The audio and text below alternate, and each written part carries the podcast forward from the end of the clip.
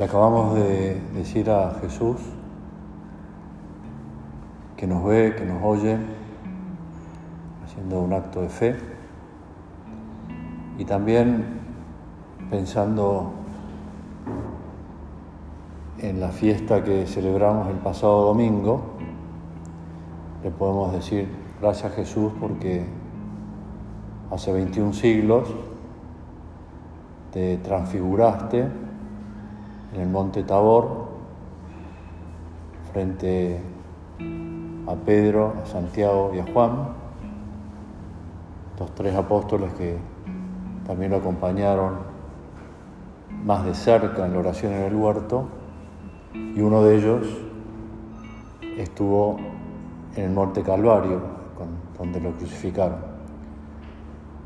Se piensa, la tradición piensa que la transfiguración de Jesús fue más o menos una semana antes de la pasión del Señor. Y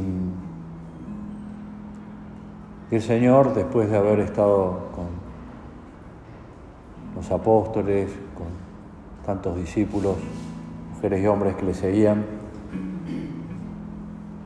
ya, se había dado a conocer, por decirlo de algún modo, ya habían visto milagros, habían escuchado palabras que le movieran el corazón,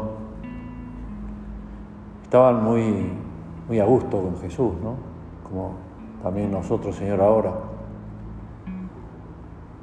Y un poquito tiempo antes de padecer y morir en la cruz y resucitar gloriosamente, se transfigura y se muestra como lo que es, como lo que era y como lo será siempre, el Hijo de Dios.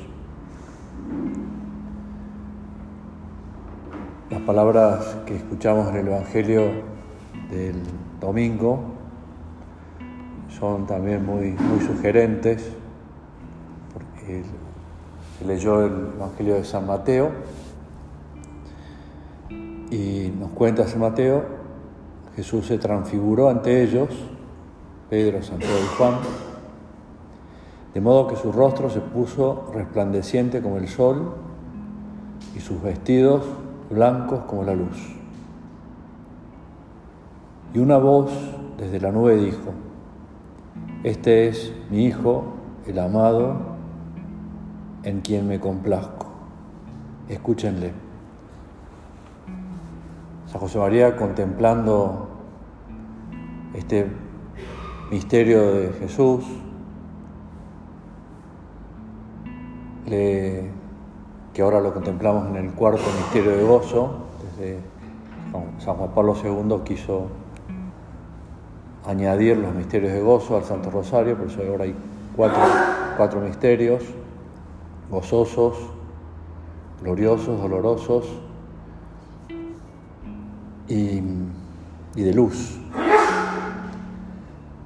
Y en este, contemplando esta escena, comenta San José María, y podemos, si queremos hacer nuestra esta oración, Señor nuestro, aquí nos tienes dispuestos a escuchar cuanto quieras decirnos. Háblanos. Estamos atentos a tu voz que tu conversación, cayendo en nuestra alma, inflame nuestra voluntad para que se lance fervorosamente a obedecerte. No tiene desperdicio lo que dice San José María, porque, y lo podemos decir ahora, Jesús está ahí en el sagrario, si estamos en gracia de Dios, está en nuestras almas, está en el altar, y decirle, aquí me tenés, dispuesto a escucharte en esta meditación, porque el sacerdote lo que hace es acompañar la oración de cada uno, para lo que me quieras decir. Hablame, nos dice, le dice San José María al Señor y nosotros también con Él, estoy atento a tu voz.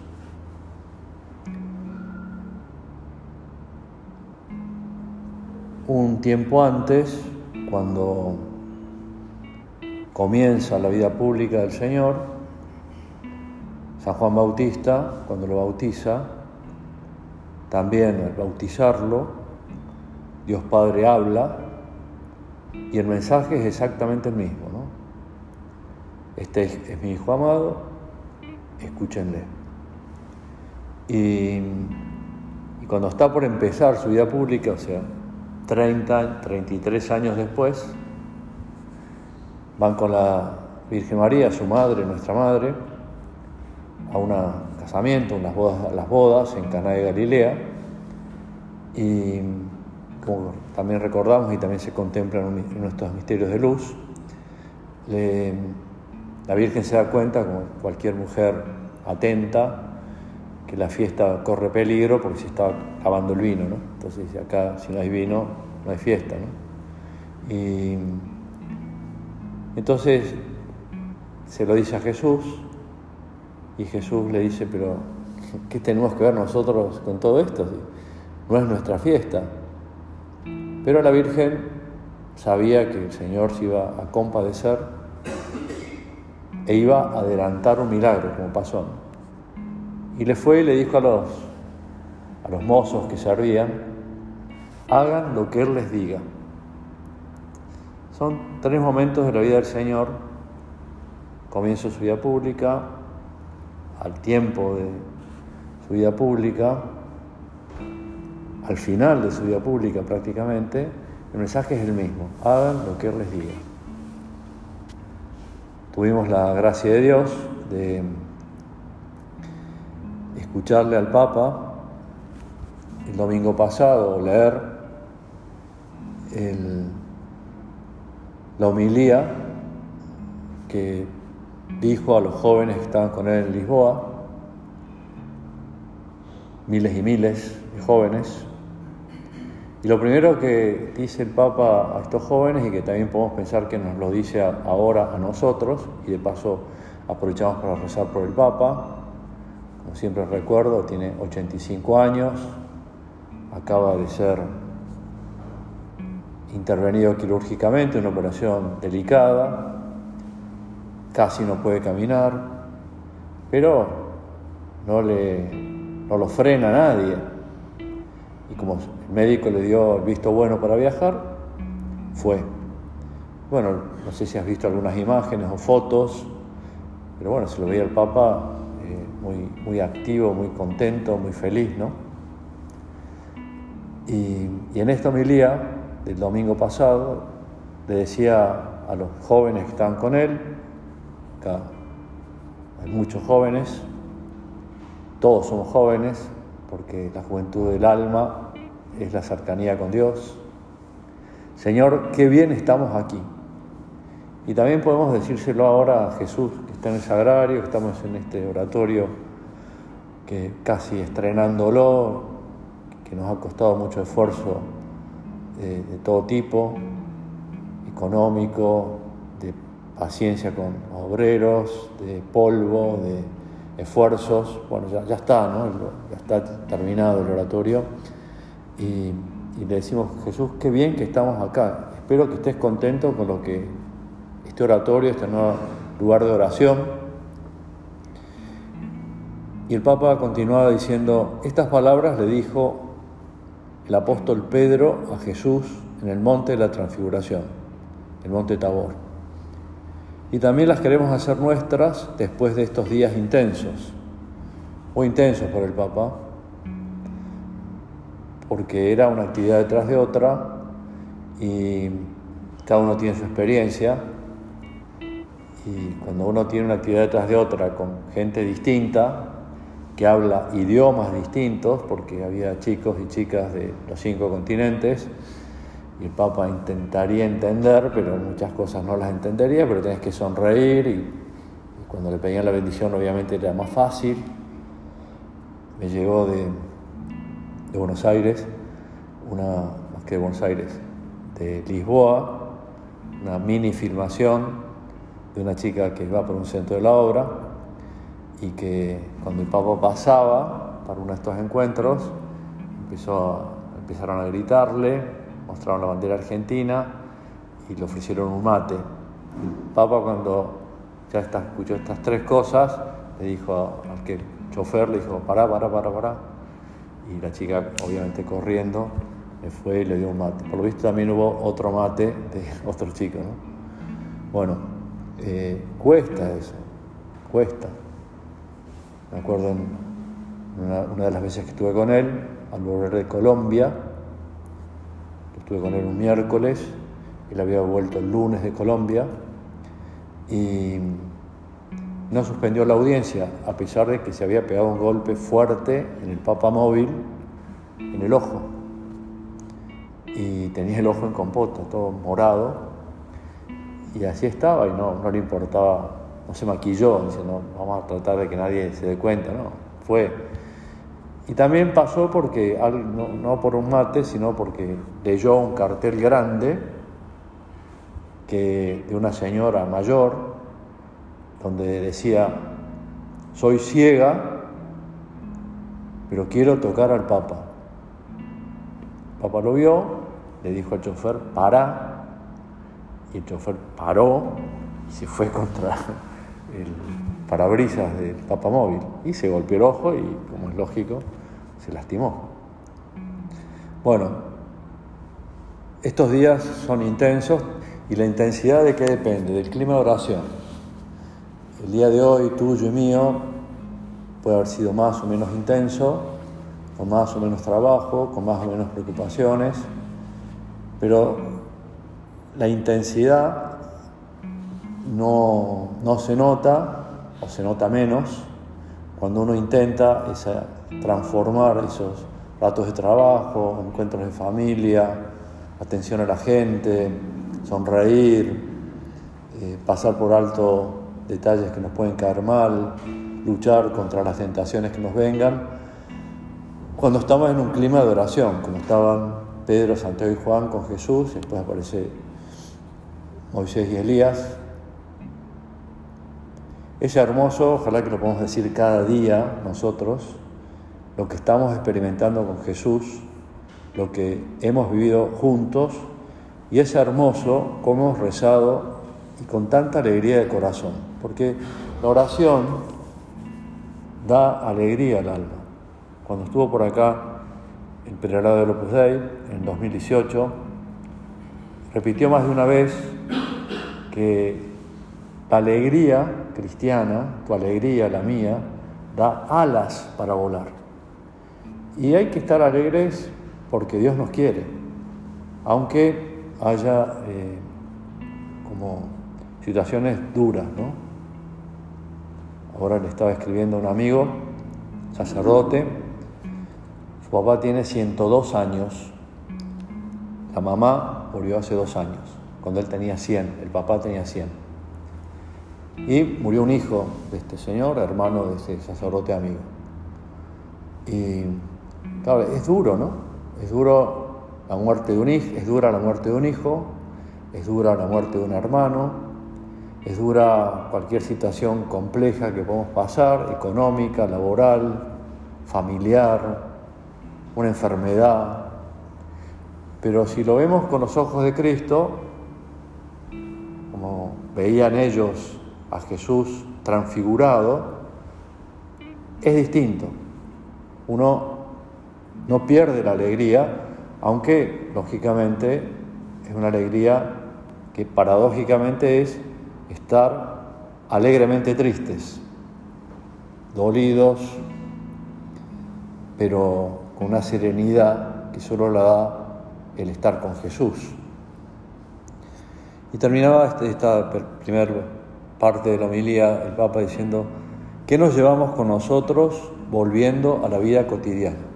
Llevaban cinco días, algunos más porque viajaron desde lejos y estuvieron en otros lugares, eh, estar muy bien, estos encuentros son muy gratificantes, hay un grado importante de comodidad. El otro día estaba con otro amigo universitario que fue a unas misiones en el interior del país, él iba, de jefe, tendrá 20 años, 21 años, un montón de chicos y chicas, Y bueno, vino el, el sábado la meditación del mediodía y le preguntamos, ¿y cómo te fue con la misión? Y dormí todos los días en el suelo, ¿no? diciendo, eh, me fue muy bien, pero el suelo es duro. Bueno, pero a pesar de esas incomodidades, uno está muy contento y después vuelve a la vida cotidiana, la vida diaria, y aunque duerme en una cama, es un cansancio que si uno no lo sobrenaturaliza, si no nos unimos con Dios, se nos puede volver bien pesado. Entonces el Papa eh, dice, bueno, ¿qué nos podemos llevar a la vida cotidiana después de, de ver una vez más a Jesús transfigurado en el monte Tabor, preparando su pasión y muerte? ¿Qué nos llevamos? se pregunta el Papa. Tres verbos, dice. Resplandecer, escuchar y no tener miedo. Y,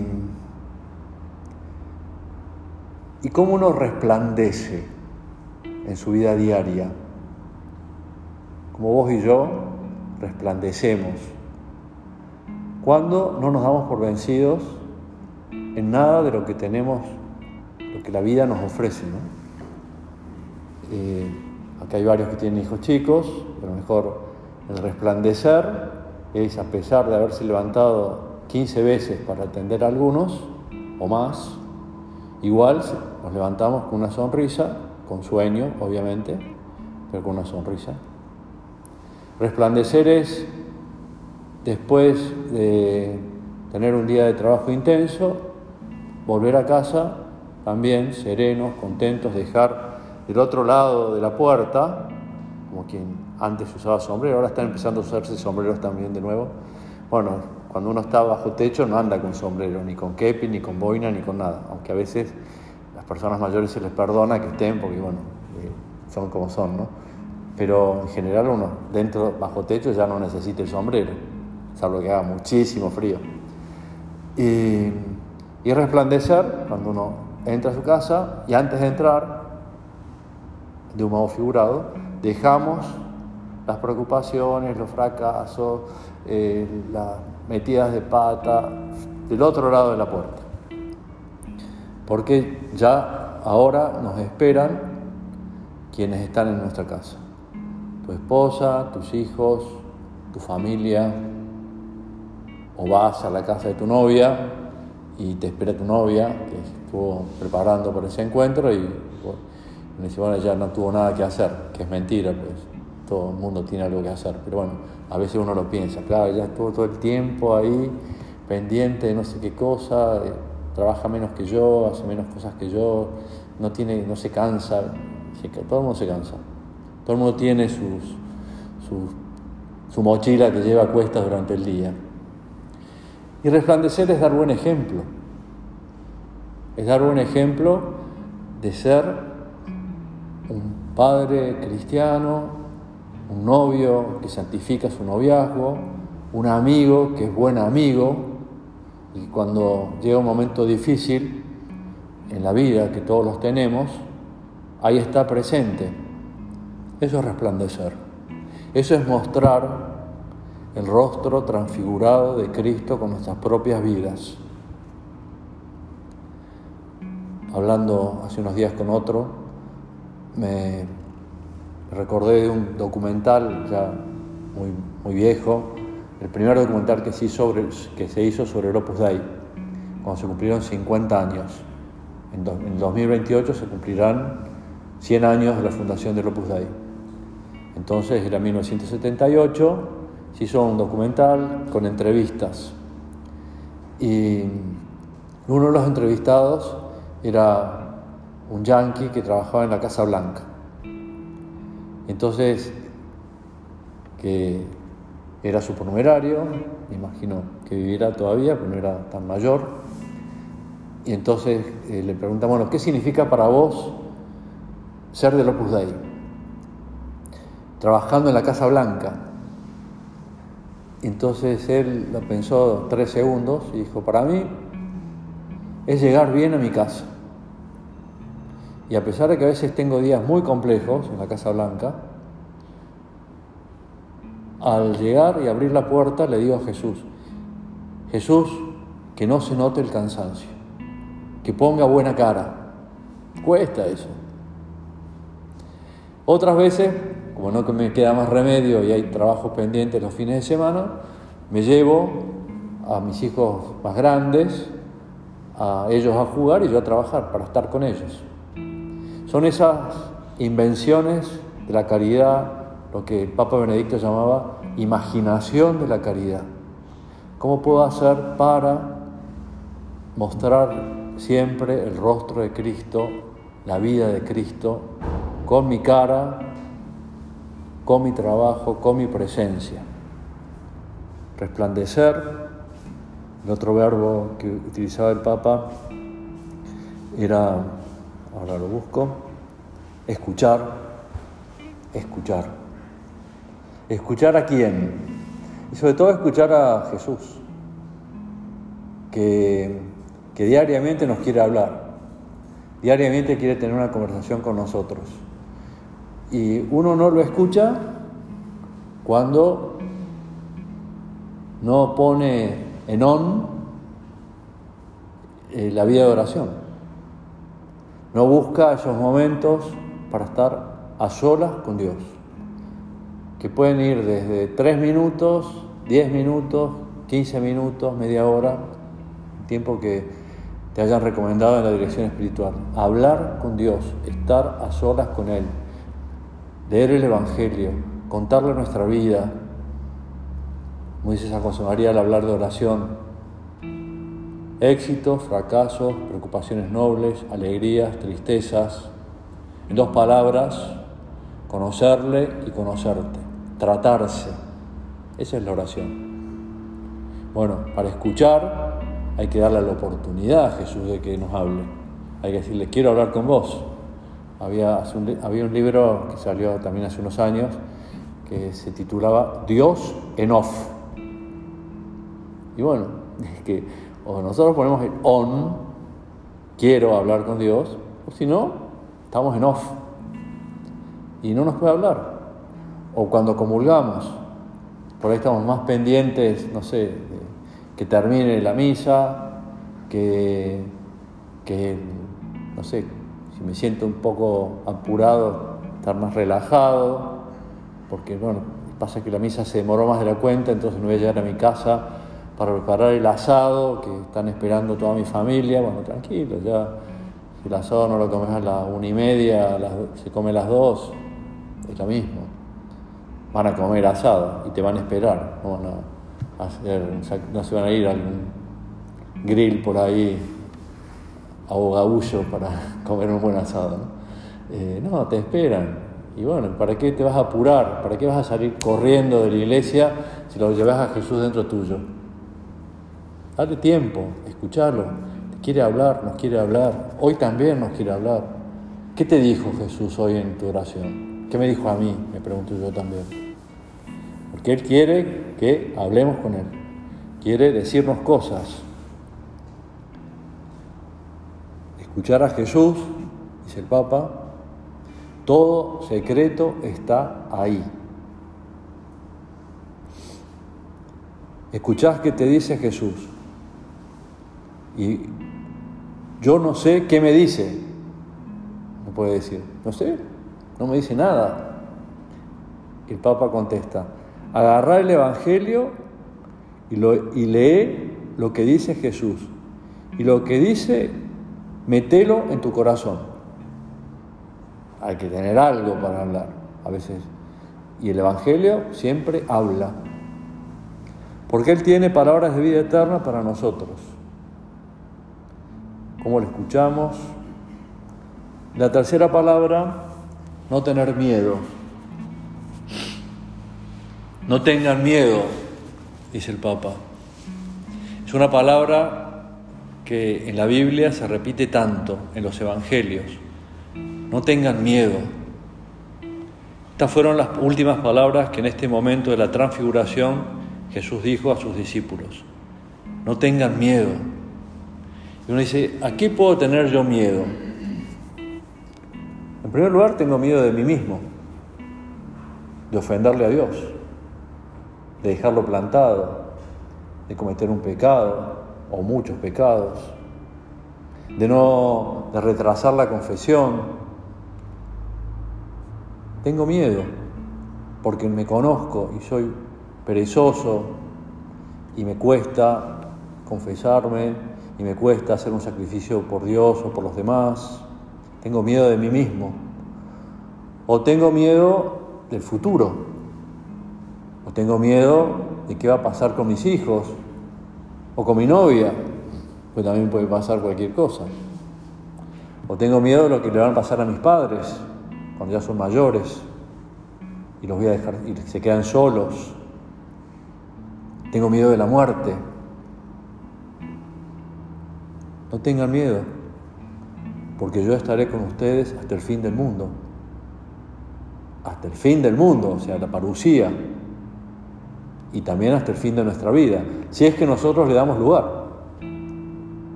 Porque puede ser que no le demos lugar. Porque como no estamos acostumbrados a hablar con Dios diariamente, entonces no, no estaremos con Jesús tampoco en el último momento de nuestra vida. Te pedimos Jesús que queremos, te decimos ahora que queremos estar con vos. Nos tenés que ayudar para no perderte de vista y quitarnos todos los miedos que tenemos.